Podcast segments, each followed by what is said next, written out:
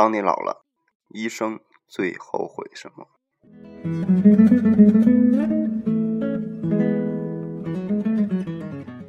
哦，最近看到一篇网络的文章，嗯，写的是当你老了，一生最后悔什么？十三年前，比利时老人杂志曾对全国六十岁以上的老人进行了这样的一次问卷调查：你最后悔什么？列出了十项人们生活中容易后悔的事件，供被调查者进行选择。调查的对象是一千多名六十岁以上的老人。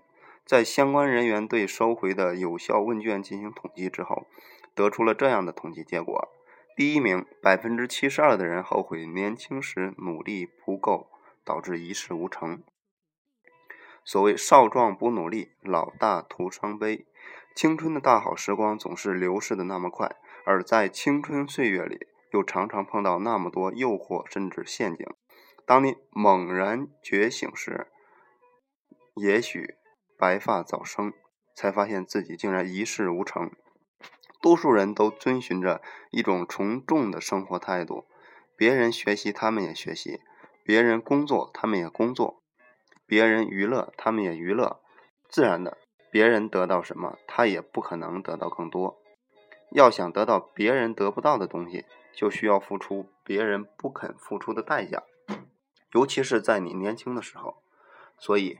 趁着你有时间、有精力、有体力去努力的时候，赶快制定一个切实可行的计划吧，然后开始百折不挠的按照这个计划去一步步推进，你终究会获得成功。第二名，百分之六十七的人后悔在年轻的时候选错了职业。三个大学生被同时分配到某单位工作。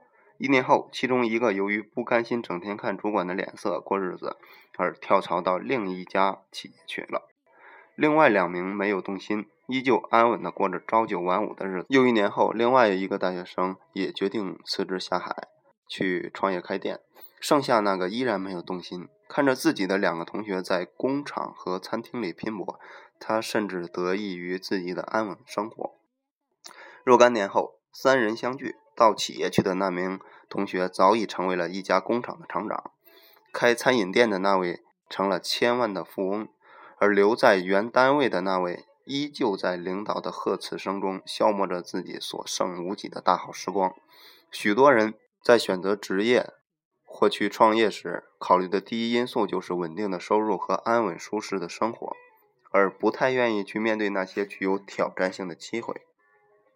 没有了压力，自然就缺乏了动力；没有了动力，也就埋没了潜力。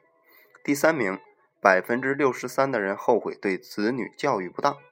孩子是自己生命的延续，希望的延续。许多人为了孩子可以倾尽所有，并忍受一切伤痛和委屈，但望子女成龙、盼女成凤，可能只是父母单方面的良好愿望。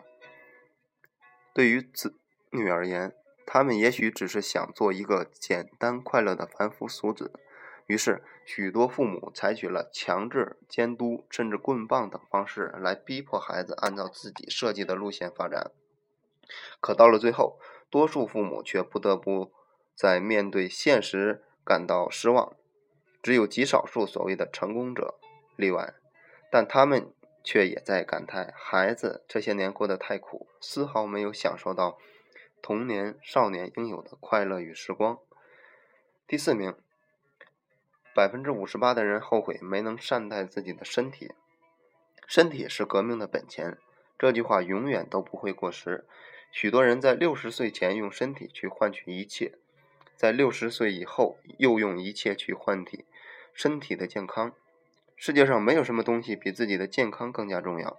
没有一个好的身体，纵然有千万身家。又有如何？我们之所以羡慕年轻，是因为年轻的时候可以随时后悔、随时改进，而一旦步入老年，许多事情就无法改变了。所以，趁着年轻，就应该努力的学习，加倍的快乐，不要让自己到年老体衰的时候再去叹息万事成蹉跎。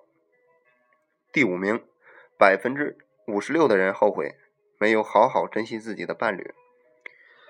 醉过方知酒浓，爱过方知情重。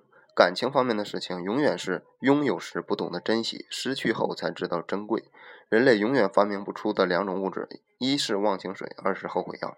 年轻的时候不去珍惜、体谅和理解，待到年老时，后悔已经来不及了。